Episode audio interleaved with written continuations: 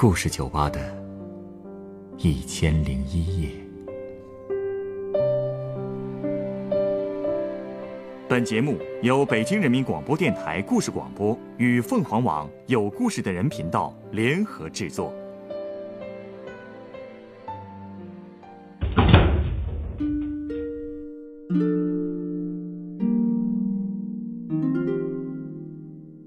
欢迎光临故事酒吧。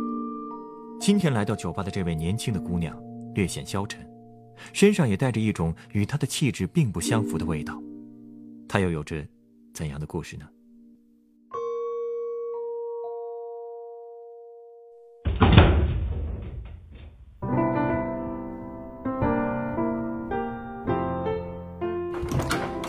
欢迎光临。嗯，呃，我啊，来坐这儿吧，离暖气近一点。冻坏了吧？在外面待了那么久。啊，你怎么知道？你可能没印象了。我今天准备开张之前啊，从你身边路过过，当时你就在我的酒吧门口边抽烟边溜达。这都过去一个多小时了，你才进来，可不是要冻坏了吗？你眼睛还真挺尖呢。呃，与其说是眼尖，不如说是鼻子尖吧。啊？什么意思啊？从你身边路过的时候，你身上有股男士香水的味道，而且很浓，所以啊，我就多注意了你一下。哦，这样啊，我以为你们调酒师都是靠味觉吃饭的。这个啊，你可真说错了。对一个调酒师来说，嗅觉比味觉还要重要。因为一个人的味觉只能分辨出酸甜苦辣这些基本味道，而嗅觉呢，则可以分辨出众多不同的气味。每种不同的酒之间，都有细微的差异，而这种差异呢，就会通过嗅觉牢牢的变成记忆。怪不得呢，看来你不仅很懂调酒，对香水也很有研究哈。毕竟香味儿也体现着客人不同的气质和性格，懂一点呢，也是为了更好的服务客人嘛。啊。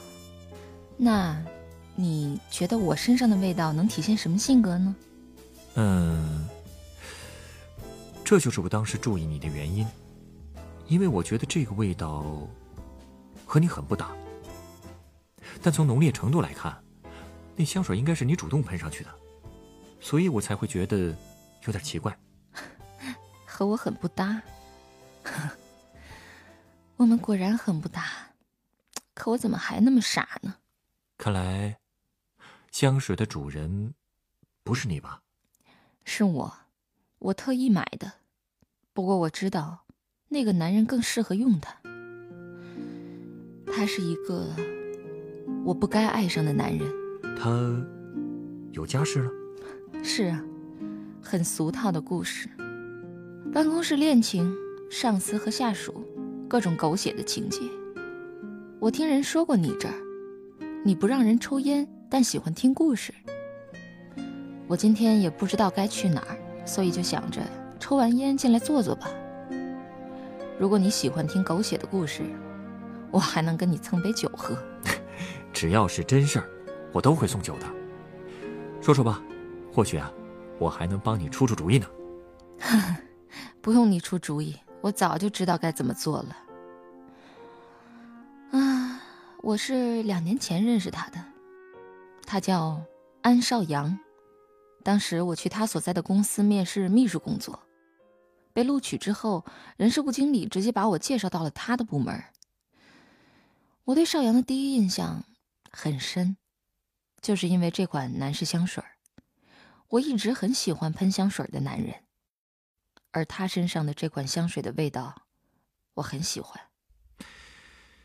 所以，你就喜欢上他了？当然不是了，主要是因为很多的小细节吧。我是他的助理，一开始他也会摆领导的架子，提的要求也会比较苛刻。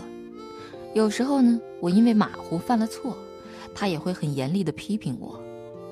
所以起初我对他真谈不上有什么爱情。他应酬的时候，偶尔也会带上我。不过我发现。他和别的男上司不太一样，怎么不一样了？一般的上司不都会让下属帮忙挡酒吗？可是他从来没让我帮他挡过酒。不过就算这样，我也得学着敬酒啊。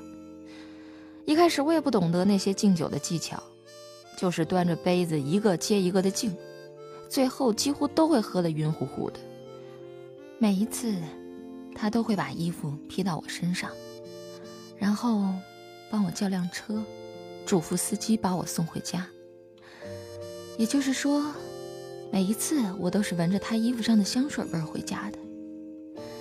第二天，我还会在办公桌上。看到一盒牛奶，还真是个细致的男人啊！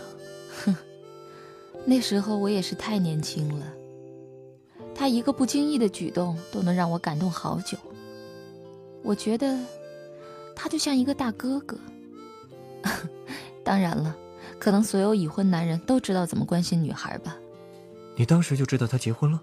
是啊，手上戴着婚戒呢。不过当时我才二十二岁，根本没想过那么多。我就是每天都想见到他，每天都想闻到那个香水味儿，每天都希望他能多和我说几句话，甚至哪怕真的发生点什么，我都心甘情愿。后来有一次应酬客户，我也跟着他去了，还是喝到了晕晕乎乎，然后我就靠到他肩膀上了。他问我：“喝醉了？”嗯。上扬，让我靠靠好吗？喝醉了就回去，别在这丢人现眼。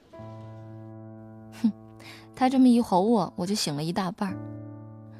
后来他又把我拉拉扯扯的送进了出租车，被风一吹，我就彻底醒了，也突然明白刚才的事儿有点不合适。本来想给他发条短信道歉的，可是想了想，我又没发。为什么呀？可能是因为我根本就不想道歉吧。其实我就是想靠在他肩膀上的，我就是想发生点什么的。哼 可你也知道，这种事不会有结果的。是啊，我知道，所以我才痛苦啊。后来我就学会了抽烟。有句话怎么说的来着？会抽烟的女人一定有过去。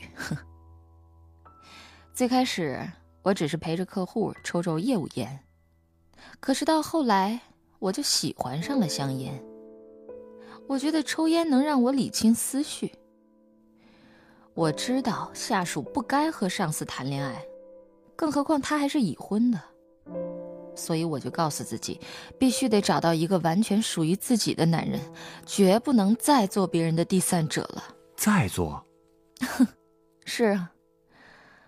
我十八岁的时候就已经跟过一个老男人了，呃，傻呗，又傻又贱。我这人呢，好像谁对我好，我就会爱上谁。哼，但是这种身份，也不会有什么好下场。所以当时我就下定决心，一定要谈一次正儿八经的恋爱，一定要完完整整的拥有一个男人。可结果又遇到了邵阳。其实，你已经想得很明白了。我是明白，但感情和理性是两码事儿。所以后来总经理找我谈话，觉得我工作干得不错，想给我升职的时候，我拒绝了。因为升职就意味着不能在邵阳身边了，是吗？对，他要把我升为总经理助理，这个职位是好多人梦寐以求的。可我却跟他说，我对现在的部门工作很熟悉了，也舍不得同事们，所以我还想继续当邵阳的助理。其实我估计啊，全公司都知道了，我哪是舍不得那个部门啊？邵阳知道你对他的感情吗？你觉得他可能不知道吗？可他是个事业心很强的人，也很顾家。所以我知道，他绝不会因为我而影响到他的事业和家庭的。但是没关系啊，我当时只想着能留在他身边就好了。而且之后再和他出去应酬，我也不会喝那么多酒了。我就怕自己再做出什么出格的事儿。但我也不知道为什么，他对我的态度也不像过去那么严肃了。难道是因为我为他放弃了升职的机会感动了？反正他对我称呼都改了，平时都叫我的小名婷婷。哼，我当时真是美坏了。这些变化，你的同事们就没有议论？议论了，无非就是说我这个人多么会使手段，让总经理和邵阳都那么喜欢我。还说我明明只是个助理，却整天摆出一副公关经理的姿态，哼，光靠着喝酒去拉拢人心。所以呢，我的工作也越来越难开展，最后甚至连邵阳交代的一点小事儿，我都没法按时完成了。他自然很不高兴，所以有一天，他又把我叫进他的办公室了。这段时间你是怎么了？工作效率这么低？没怎么，家里出了点事儿。不过你放心，我会调整好状态。嗯，那就好。我希望你能回到最初的那种状态，对什么事都有一股干劲。好的。呵呵，我们之间的谈话好像永远都只有这么一点儿只言片语。虽然他对我的称呼变了，可是真出了问题，他对我还真是一点都不客气，依然摆出一副上司的架子。你没跟他说真实的原因，我怎么好意思说呀？而且我觉得我挺坚强的，这点事算不了什么。不过最后，这事儿还是被他知道了，而且那个场面，我真是恨不得找个地缝钻进去。发生什么了？那天中午，邵阳约我出去吃午饭，其实这本来也是常有的事儿。不过我们去的那家餐厅呢，正好也坐着好几个平时对我有看法的同事，他们看见我俩就开始议论起来了，说了好多难听的话，而且音量越来越大，好像就是为了让我们听见似的。哎，瞧那个秋婷，平时显得倒是挺乖巧听话的，暗地里不知道使了多少阴招呢。就是，哎，以为是安总的助理就了不起了呀？不就是喝酒很厉害吗？厉害就别当助理啊，当公关部经理得了。哼！我当时一听这话，我恨不得起身就走，我眼泪也差点出来。这时候，邵阳突然递给我一张纸巾，上面也有他身上的那种香味儿。他摸了摸我的头，说：“别想这么多，我们去别家。”就这么一个动作，一句话，已经让我觉得他是天底下最温柔的男人了。更何况后来他还在 QQ 上跟我说：“把那些说闲言碎语的人名列个单子出来，以后你的工作不好开展。你写一个工作单，我签字，总经理签字，走个流程，看他们还敢不敢为难你。”你知道吗？这就像一个爱我的男人跟我说：“他们再敢欺负你，我就给他们好看。”后来。闲言碎语确实少多了，我感觉自己像是被人保护着，心里特别踏实。我甚至在想，这就是爱吧。哼，不过很快就发生了两件事，让我彻底清醒了。哼哼，上司始终是上司，别人的男人也始终是别人的男人。怎么说呢？有一天，他交代给我一个特别难办的工作，让我去打听一个很重要的客户在另一家公司签订的投放计划和排期计划。而且他跟我说，不管用什么办法，我必须要弄到这两份计划。这相当于是让你窃取行业机密啊！是啊，所以你能想象有多难了吧？但最后我还是想出了一个办法，我让我的一个朋友伪装成一个同行业的客户。说自己呢也想投放那个品牌客户所投放的计划，哎，就这么打听出了对方的价格和排期。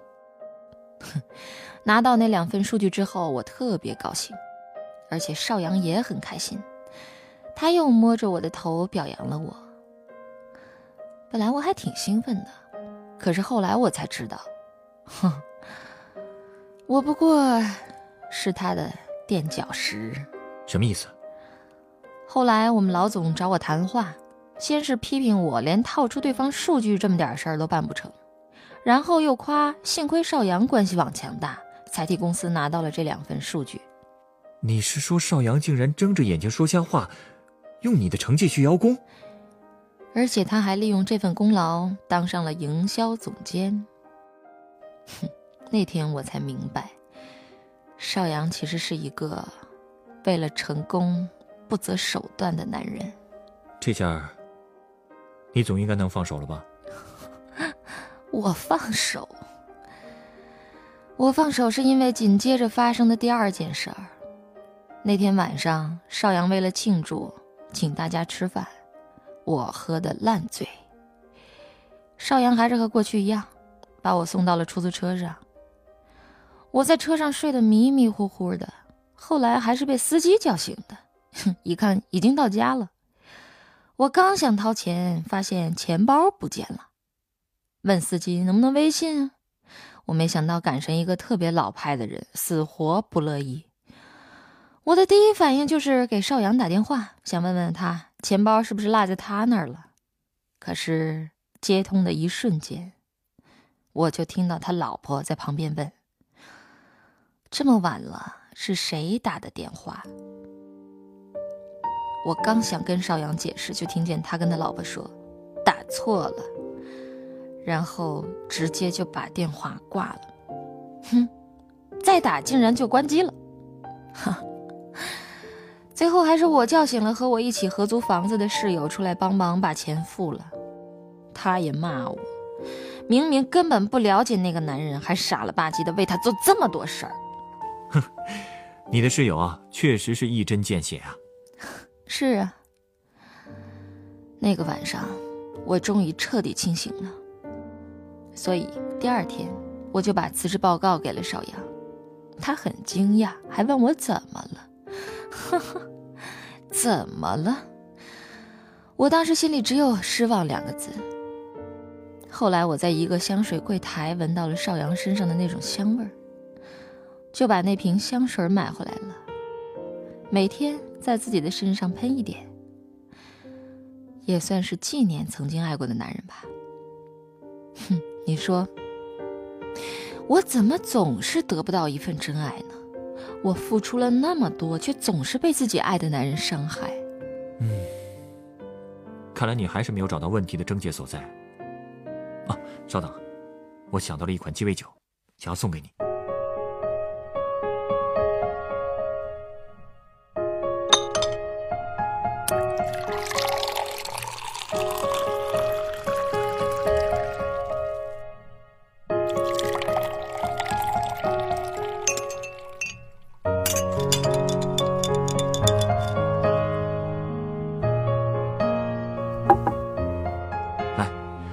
请尝尝这杯香水鸡尾酒。香水鸡尾酒，哼，什么意思啊？又能喷又能喝的酒吗？不是，这其实呢是德国的一位调酒师根据知名品牌的香水味道调出的鸡尾酒。而我为你调的这杯，是由柠檬味沃德嘎、浸过香草的白兰地、方精杏仁立交酒、紫罗兰利口酒、紫丁香酒和香草酸奶调成的。成分这么复杂。这是什么牌子的香水啊？你先尝尝。嗯，味道还真是很难描述啊，倒是挺好喝的。这杯酒其实和香水一样，也是分前调、主调和基调的。前调是紫罗兰和天芥菜的味道，主调呢是丁香的味道，基调是香草、麝香和龙涎香的韵调，而它对应的香水。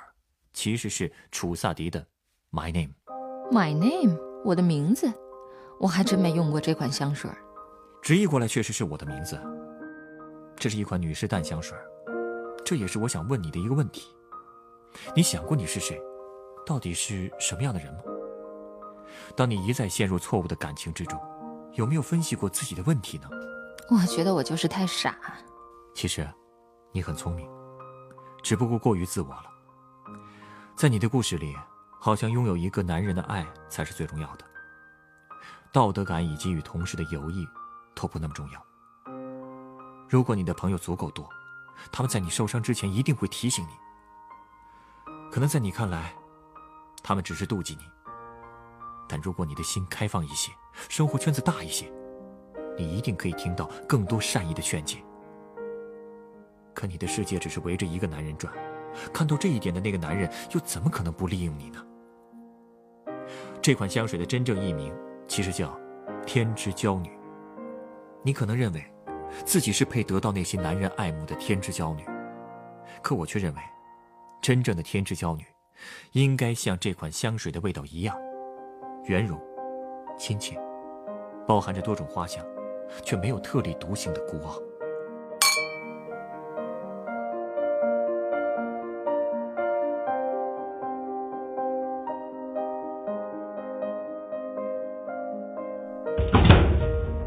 本故事选自凤凰网有故事的人独家签约作品，他爱上不该爱的人。原作分外妖娆，改编制作陈寒，演播楚寒、董珂、陈寒、陈光，录音严乔峰。人人都有故事，欢迎搜索微信公众号“有故事的人”，写出你的故事，分享别人的故事。下一个夜晚，欢迎继续来到故事酒吧，倾听人生故事。收听最新节目，请关注北京故事广播，工作日每晚九点播出的《故事酒吧》的一千零一夜。